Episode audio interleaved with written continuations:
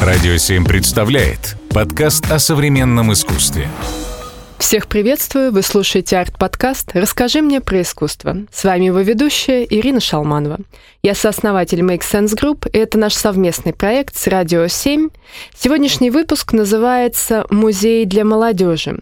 У нас в студии руководитель направления по работе с молодежью Пушкинского музея Наташа Гомберг. Наташа, рада вас приветствовать. Спасибо большое, что пригласили. Сегодня у нас первый вопрос, э, самый главный для тех, кто не в курсе.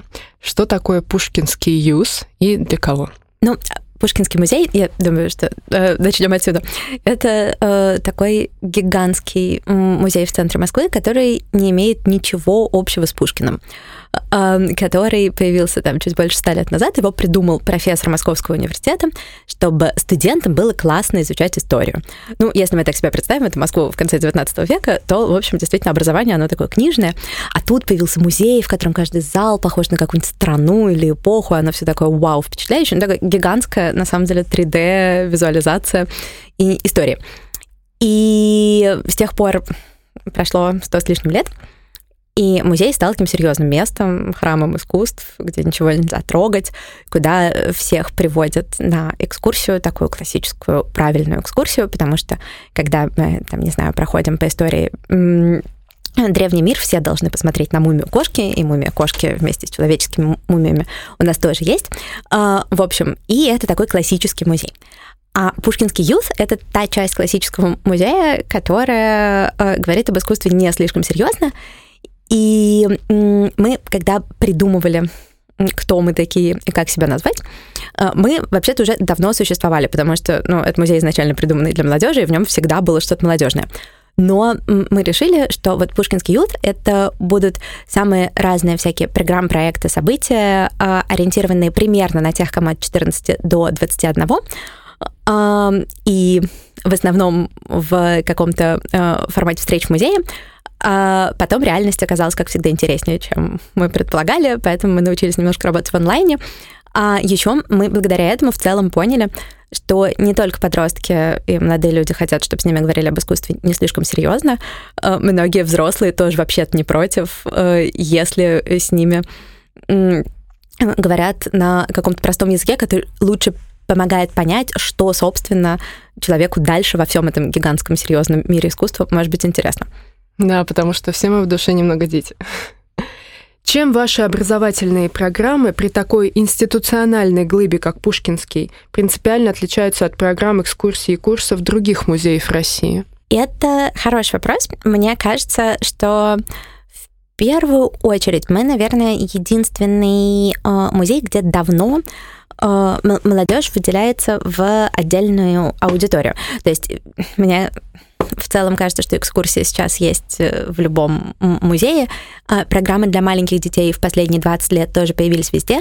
А, и, с одной стороны, как какие-то программы, которые помогают родителю с маленьким ребенком э, зайти в музей и не испугаться, а с другой стороны, как всякие программы, которые позволяют растить посетителя будущего музея с младенчества. Вот. Но подростковая аудитория и молодежная аудитория выделена в отдельную. И это какой-то наш ноу-хау. А, я думаю, что это первое отличие. Второе отличие, наверное, когда ты очень большой музей, у тебя просто очень много всего разного. И в широком смысле Пушкинский специализируется на том, что называется классическое искусство. Но наш разброс в коллекции ну, буквально от древнего мира до искусства начала 20 века.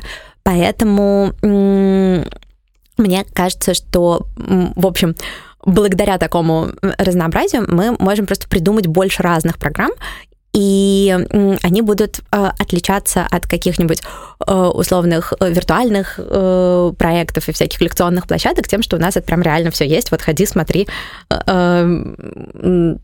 ознакомься с тем, как импрессионисты, которых обычно все любят, писали свои картины, смотри на них вживую, а не через экран.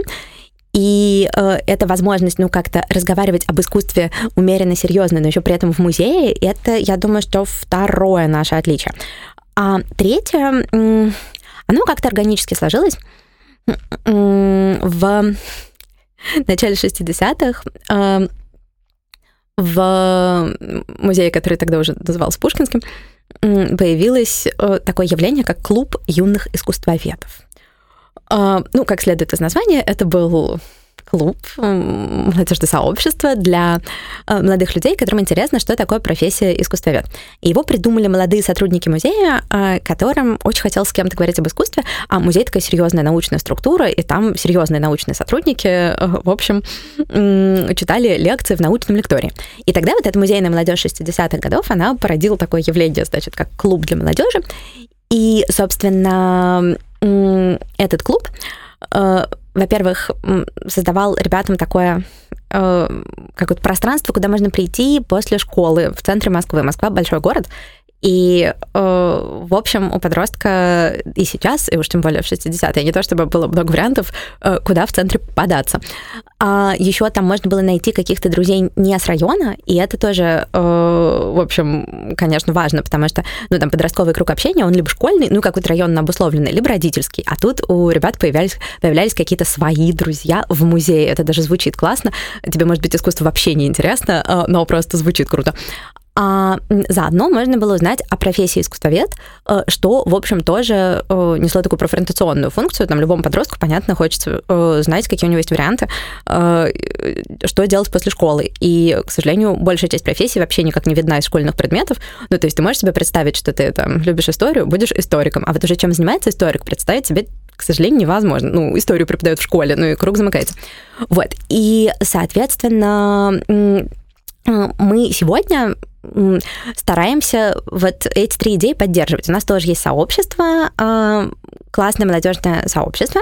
А, мы вообще с удовольствием говорим в музее не только об искусстве, а еще у нас есть такая вот профориентационная задача, чтобы показать, что в этом мире современного, а, современной культуры и не обязательно современного, но искусства э, вообще довольно много разных профессий. То есть тебе не обязательно быть там искусствоведом или дизайнером, ты можешь быть э, маркетологом и делать какие-то классные коллаборации э, музея с, самыми разными компаниями.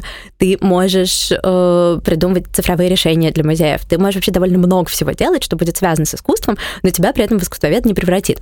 А, и мне кажется, что вот такая профориентационная музейная история, она сейчас много где появилась, потому что я думаю, что на это есть запрос. Э, но это тоже такое наше важное отличие. Так интересно, а как вступить в ваше сообщество? Прийти. А, нет, э, на самом это деле... может любой человек. Да, э, кроме шуток, э, у нас забавная, как это, я не знаю, может, это моя личная история. Клуб юных искусствоведов, серьезное название, которое разошлось в мир аббревиатурой QE, он очень давно существовал. А потом нам как-то захотелось продемонстрировать, что э, если ты приходишь в QE, где куча всего происходит, это не значит, что ты из юного искусствоведа потом превратишься во взрослого искусствоведа. И тогда мы решили, что все, меняем, ребрендинг. Э, и э, мы при Пушкинском музее, да, значит, отлично, мы будем Пушкинский только, только что, только молодежь, молодежь, подростки, ну не, не подростки, это все взрослые люди. А, вот, и мы стали называться Пушкинский youth, а, что невозможно произнести, я морально готовлю всегда, а, но нужно было как-то по возрасту ограничить, короче, а не только словом. И мы сказали, что это программа для тех, кому от 14 до 21. Они в основном все, э, в общем, бесплатная. Э, ну, то есть большая часть того, что у нас есть, э, она совершенно бесплатная, а еще у нас есть молодежный коворкинг, что тоже классно для тех, кто живет в Москве. Э, у нас есть какое-то количество компьютеров и столиков, за которыми можно поработать. Мы, конечно, боялись, что если мы сейчас громко расскажем, что мы бесплатный коворкинг в центре Москвы, то случится что-то нехорошее. И действительно, через какое-то время к нам пришло немало людей, ну, моего возраста, а, которые хотели нам продемонстрировать, что наша система может дать сбой, потому что мы же их не выгоним. Да-да, говорили мы, конечно, приходите все, кому в душе, от 14 до 21. А, в общем, оказалось, что если ну, там, людям 35, то в компании 14-летних многие из них чувствуют себя очень старыми. Они в компании других 30-летних старыми себя не чувствуют, а вот когда вокруг всем 14, и ты понимаешь, что вот эти вот э, там ребята, старшеклассники, это очень взрослые, очень интересные люди, которые очень клево разговаривают об искусстве, шутят, э, да и, в общем, так как-то классно вплетают искусство в свою, в свою жизнь. А ты тоже бы так хотел, но просто в два раза старше, чем они, это производит на людей впечатление, поэтому да, к нам может прийти любой человек, но тот, кому как бы комфортно в компании тех, кому от 14 до 21, у нас есть э, странички во всех э, возможных э, социальных сетях, они все называются вот этим вот непроизносимым пушкинский ют. А, и мы там много рассказываем, с одной стороны, о тех событиях, которые у нас происходят, а с другой стороны, просто говорим и шутим об искусстве, чтобы в целом люди вместе с нами не боялись говорить о серьезном не слишком серьезно. А для тех, кто, например, физически э, не в Москве, у нас довольно много сейчас всяких событий, которые дублируются онлайн. Мы стараемся э, что-то транслировать. Э, да и, в принципе, мне кажется, введем какие-то веселые соцсети, можно просто прийти туда, начать с этого. Отлично. А как вы считаете, ваши образовательные программы для подростков выдержат в борьбе за внимание с блогерами, ютуберами, метавселенными, как Roblox? И это вопрос, который меня волнует уже какое-то время. То есть Короткий ответ – да. А, если чуть подольше, то, конечно, то, что мы делаем, это не только про образование или просвещение, а это все-таки про комьюнити, сообщество и возможность общаться с другими людьми. Поэтому все-таки блогер и аудитория — это другая, другой принцип отношений, а, чем у нас. Мы даже стараемся у себя отказываться от лектор и аудитория, и там, ведущий, и ведомые. Как вот, знаете, оказывается, в начале 20-х годов э, прошлого века э, экскурсоводов называли руководители. И вот в книгах отзывах 20-х годов написано «Музею сильно не хватает руководства». В смысле, думаю, вы как поняли. А потом оказывается, что руководство — это тот вот, кто тебя руководит осмотром. А, и поэтому, а, если мы как бы комьюнити и сообщество, где люди вместе придумывают а, какие-то интересные истории по поводу музея или по поводу искусства, то конкурировать здесь с блогерами не очень сложно конкурировать с всякими многочисленными лекционными площадками отчасти, наверное, чуть сложнее, но тут у нас всегда есть этот живой памятник, который мы можем показать. И даже, в общем, тем людям, которые от этого живого памятника от нас далеко, мы все равно можем рассказать какие-то истории, которые связаны э, там с жизнью предмета, ну, потому что э, там в конечном итоге картина — это, как э, говорил один хороший художник, это всегда холст и краски, положенные на него в определенном направлении. А то, что у этого холста есть какая-то жизнь, с ней что-то происходит, она как-то путешествует, ее реставрирует, показывает. Ну, в общем, это жизнь вещей. Это, мне кажется, гораздо больше музейная история. В музее есть такие люди, они называются хранители, они вот все знают про каждое произведение искусства. И э, я думаю, что это тоже, в общем, нас скорее э, отличает от каких-то других проектов. Э, но понятно, что, конечно, эта конкуренция есть. Э, если мы считаем, что мы преследуем одни цели. Ну, а если мы как бы разные цели преследуем, то э, и конкурировать, в общем, не за что. Я когда... Э, почему-то это очень хорошо запомнила. Э, моя старшая коллега рассказывала, что она вот школьницей там, в 70-е годы, она ходила в музей на эти лекции, и она видела на экране, на большом экране слайд с Джаконтой. И она знала, что она больше никогда в жизни нигде ее не увидит. Потому что вот Джаконта приезжала в Москву в 74 году, а потом она уехала, и ну, как-то никто не думал, что можно будет там, э, к ней поехать. А, и, разумеется, что уже даже для меня там в начале 2000-х годов, ну, я видела эту Джаконду, думала, ага, окей, а, в следующий раз в Париже. Ну, то есть даже если я не собиралась в Париж завтра, то ощущение этого путешествия, оно было возможным. А при, при этом мне кажется, ребята сегодня, они когда видят какое-то произведение искусства, они часто на него даже не очень внимательно смотрят, потому что им кажется, что они сейчас э, сфотографируют, и дом потом все внимательно рассмотрят или найдут в интернете. А, и это, с одной стороны, очень классное чувство, которое, мне кажется, очень ускоряет вообще э, образовательный процесс, а с другой стороны, разумеется, когда ты фотографируешь там картину Ван Гога в музее, а, чтобы поставить ее заставкой на телефон а, или сделать там с ней какой-то принт на футболку, то э, Ван Гог к тебе настолько ближе становится, чем ну, этот какой-то художник с лекции, а, что вы прям друг друга как родные. И это, мне кажется, тоже какая-то вещь, которая ну, в нашей работе поддерживает сильно. Угу. То есть вы сказали про фотографии, это своего рода такая диджитализация уже искусства. А есть ли отдельная программа по диджитализации искусства? У нас нет. Мы вообще скорее занимаемся искусством классическим, ну просто потому что это специфика Пушкинского музея. При этом в музее несколько лет назад э, появился э, отдел кино и медиа искусства, который делает разные э, удивительные проекты, в том числе э, там была э, очень мощная выставка медиа искусства с таким значит, горящим человеком э, на большом экране в классическом музее, э, что тоже вообще на людей производит впечатление. Конечно, это была выставка э, художника Билла Соло, про которого э, было сказано, что это классик медиа-арта. И там часть аудитории так качала головой, что такое классик медиа-арта? В смысле, когда у медиа-арта появилась классика? А, но мне кажется, что еще одна как бы функция музея, она соединять времена вместе, чтобы у нас не было такого ощущения, что вот одно время было, оно закончилось, теперь другое наступил. А, поэтому мы часто на занятиях э, разговариваем, ну, если не о современном искусстве как таковом, но точно о том, как оно связано с искусством классическим, потому что, в общем, мир-то, к счастью, цельный. Угу.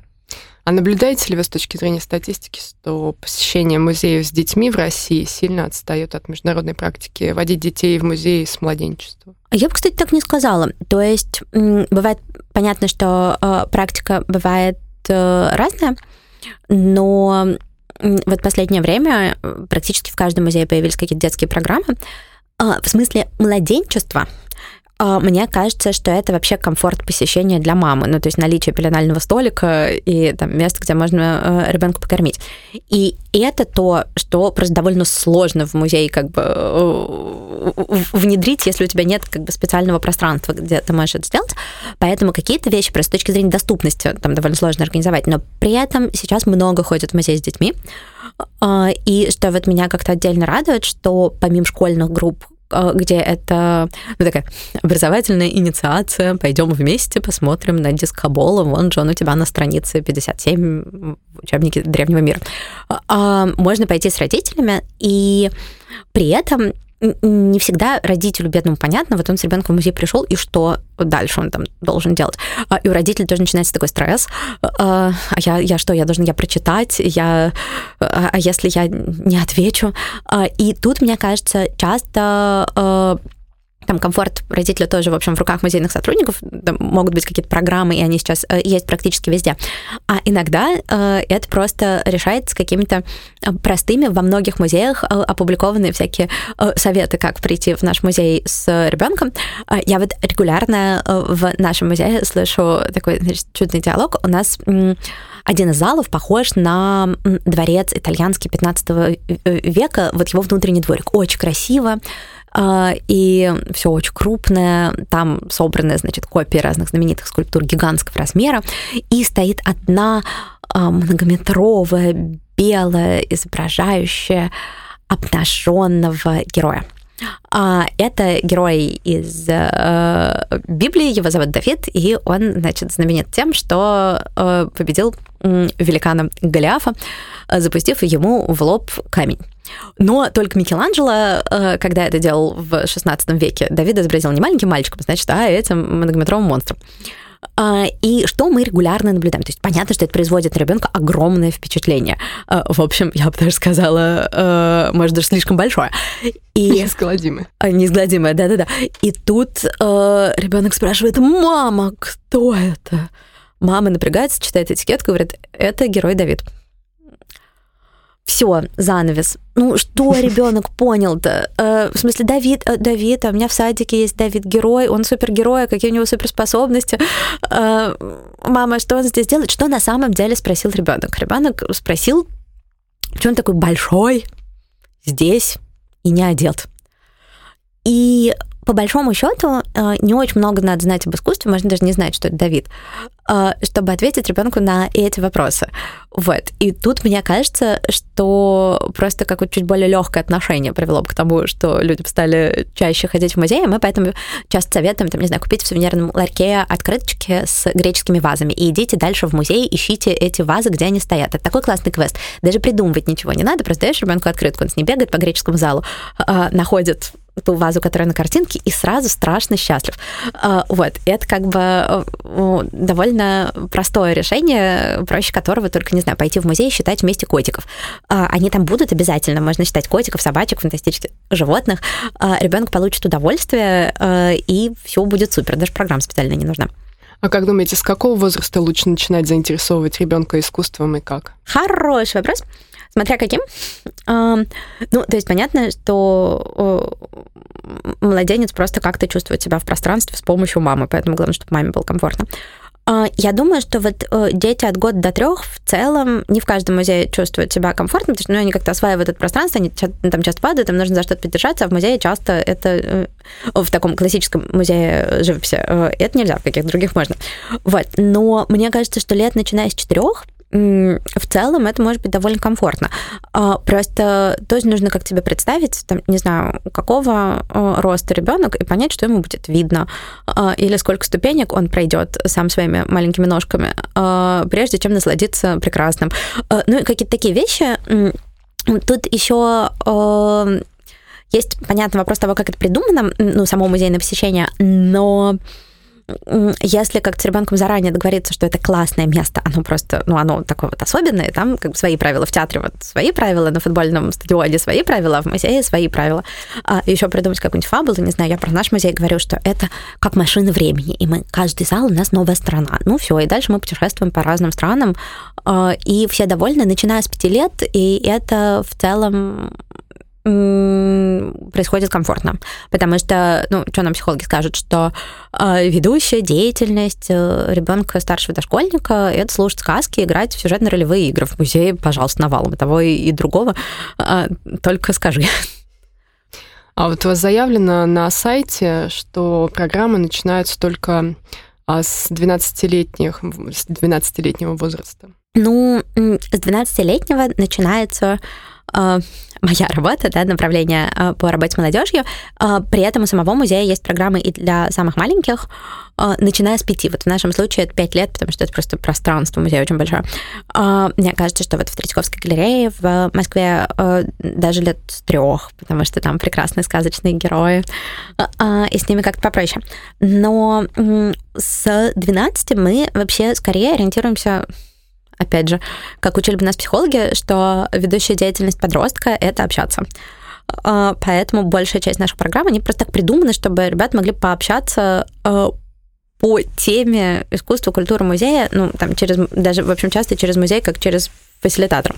И поэтому те программы, которые мы сочиняем, они, с одной стороны, бывают какие-то а, ну вот условно профориентационные, а, от совсем простого примера, давайте позовем хранителя и его расспросим вообще, это что такое. А, не как учителя в школе, не как лектора на ютубе, а просто живой человек придет, и вот он расскажет, чем он занимается изо дня в день. А, есть такие. А есть программы, где мы с ребятами просто говорим, а, об искусстве и разных каких-то его сторонах. У нас есть длинные циклы, на которые можно ходить несколько лет.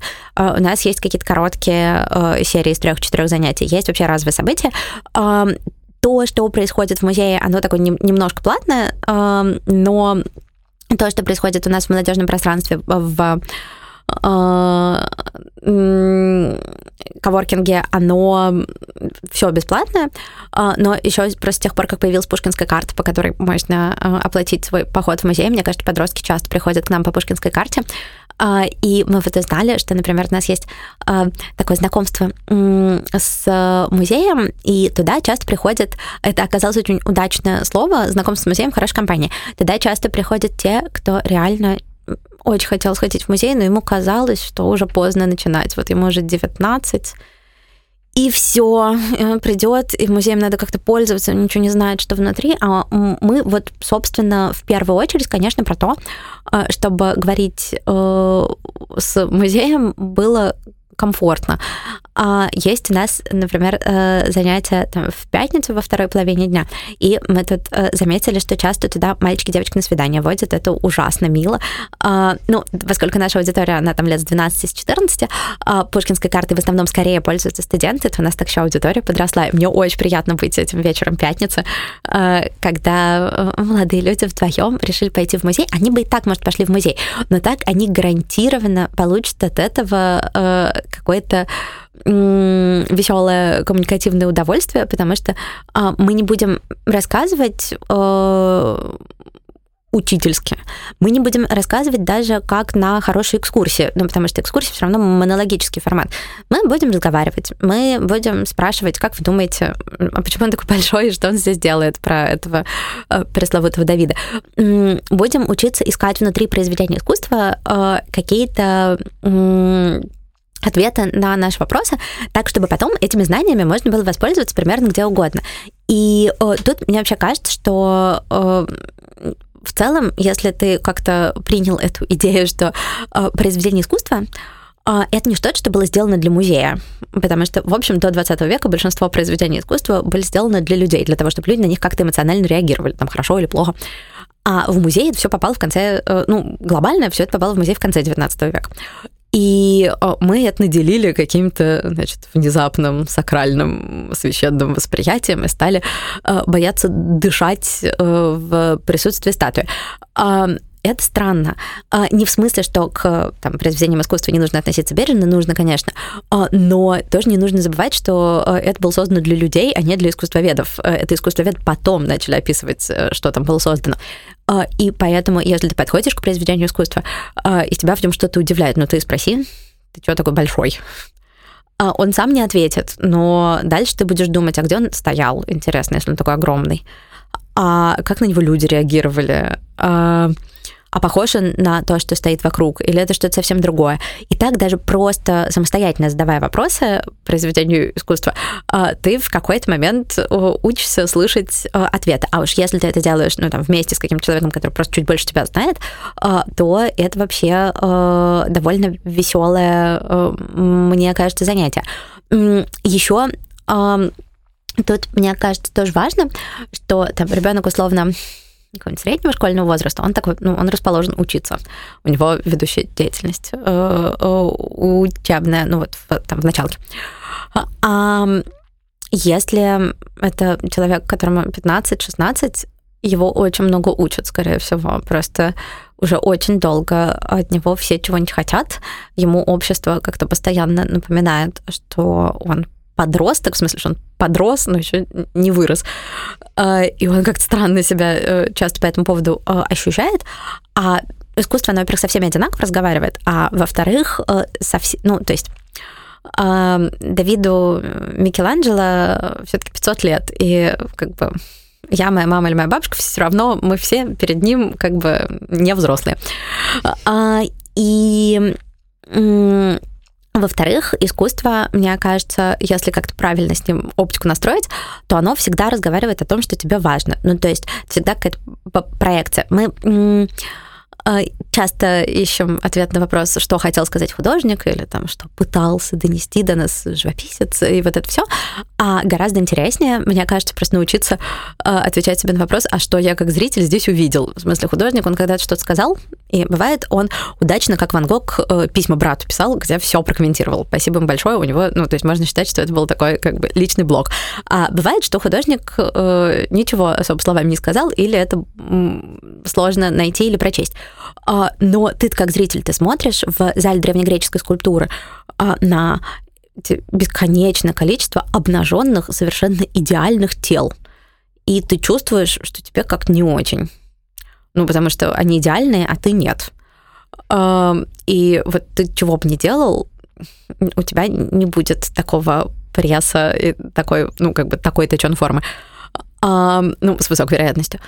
И дальше как бы следующий вопрос. Э, интересно, кстати, как это воспринимали греки. Неужели они были такими идеальными? Очевидно же, нет. Э, потому что греческое искусство, оно придумало вот этот идеал. И дальше, с одной стороны, мы чуть больше поняли про себя. Ну, как бы, что нас заставляет вздрогнуть. С другой стороны, на самом деле, мы так через себя чуть лучше поняли про греков. А с третьей стороны, теперь, когда мы проходим мимо фитнес-клубы, и там вот эти вот подтянутые, идеальные, профотошопленные э, мальчики и девочки, мы думаем, а, это греки во всем виноваты. Ну, как бы немножко античности в нашей жизни. А, и так вдруг оказывается, что античность — это не что-то, что бесконечно далеко и невероятно прекрасно, а это что-то, ну, как бы... Э, с чем мы имеем какую-то прямую связь. А это значит, в обратную сторону тоже работает. То есть, если мне нужен какой-нибудь, там, не знаю, классный дизайнерский или рекламный ход, чтобы найти какое-то решение, э, ну, там, донести какой-то кусочек информации, то, может быть, мне тогда э, можно перелистать какое-то количество произведений классического искусства и поймать, где, собственно, говорится про то же самое, про что мне было нужно. И э, поэтому наши программы, они, с одной стороны, профориентационные, с другой стороны, про такое общение вокруг искусства, с третьей стороны, что, конечно, для подростков важно, они ну, довольно эгоцентричные, в смысле, они сосредоточены э, э, на тех, кто к нам пришел, э, ну и они как-то дают возможность, э, да, наверное, в каком-то смысле такую меркантильную понять это тебе зачем. Но, собственно, в каком еще возрасте нужно про весь окружающий мир понять это тебе зачем. Теперь понятно, почему возник Инстаграм. Во всем виноваты греки. Да, да. Я думаю, знаете, а мне кажется, что Инстаграм — это во всем виноваты эти самые голландцы 17 века, потому что э, греки хотя бы... Э, это такая вот греки — это прифотошопленная реклама, когда все одинаковые, и вообще их отличить невозможно.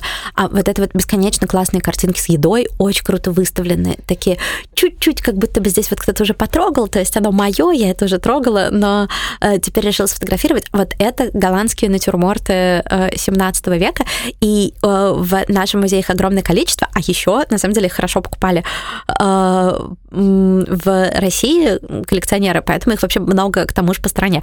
Э, и можно там зайти, я думаю, что примерно в любой э, художественный музей и что-то такое напоминающее голландский натюрморт, э, много предметов на темном фоне классно выставленных, э, рассмотреть, и получается, что, с одной стороны, это такая моделька для Инстаграма, ну, в смысле, правда, это хорошо как бы помогает освоить композицию кадра, а с другой стороны, дальше ты начинаешь думать, стоп, я вот положу туда тост авокадо. А вот это вот у них что лежит? В смысле, тост с авокадо, ну, понятно, это как бы показатель. А вот то, что у них лежит там, наверное, тоже что-то значит. И так мы, ну, открываем какой-то, ну, маленький, на самом деле, э, маленькое окошечко туда в жизнь 17 века. Может, мы не знаем, чем они пользовались на самом деле, но мы точно знаем, чем они хотели похвастаться. Э, и мы, э, в общем, точно хотя бы можем представить себе какую-нибудь предметную реальность не знаю, будем потом историческое кино снимать или фэшн-съемку делать. Где мы посмотрим вот на это? На картинах. А скажите, пожалуйста, а привязаны ли ваши образовательные программы к громким выставкам? Одной из самых ярких в этом году в Пушкинском, скорее всего, стала выставка «Брат Иван» коллекции Михаила и Ивана Морозовых. Приходили ли параллельно с ней какие-то лекции или экскурсии от Пушкинский ЮЗ? Да, конечно. У нас всегда есть э, события которая называется «Успей увидеть». Это разовая такие встречи на экспозиции, э, которые, э, ну, в общем, по формату, конечно, это молодежная экскурсия, где мы предлагаем пойти поговорить на выставку. Э, мы рассказываем со своей стороны про концепцию выставки, просто почему куратор расположил все именно так, откуда взялась тема, а потом мы вместе с теми, кто к нам пришел, смотрим и обсуждаем, насколько, там, не знаю, читается кураторская задумка, с одной стороны, а с другой стороны, ну, конечно, и какую-то содержательную сторону выставки обсуждаем тоже. Просто, чтобы так не получалось, что мы дублируем типа типичный экскурсионный маршрут или там ту лекционную программу, которая выложена э, на сайте. У музея классный сайт, э, и, в общем, довольно много всего дублируется и снимается, поэтому мы стараемся просто каждый раз э, найти какую-то точку, про которую еще, в общем, никто не поговорил. А заодно мы стараемся все подсвечивать на своих страничках в соцсетях. Вот эти странички с непроизносимым пушкинским названием, даже в целом последнее время мы видим, что пользуются популярностью не только в Москве, но и за пределами, потому что, а, ну, так мы немножко рассказываем а, не про жизнь музея, а через призму жизни музея, там, про искусство, про мир вокруг. То количество раз, которое мы сегодня употребили Пушкинский юз, я уверена, что слушатели запомнят это название. И наш традиционный вопрос, если вкратце, что для вас искусство? Для меня, наверное, это возможность понять другого человека. Наташа, спасибо большое. Спасибо, это был прекрасный подкаст, очень живой, и сразу понятно, что это пушкинский юз. Очень доходчиво, очень приятно было. Спасибо. Спасибо, что позвали. Радио 7 представляет подкаст о современном искусстве.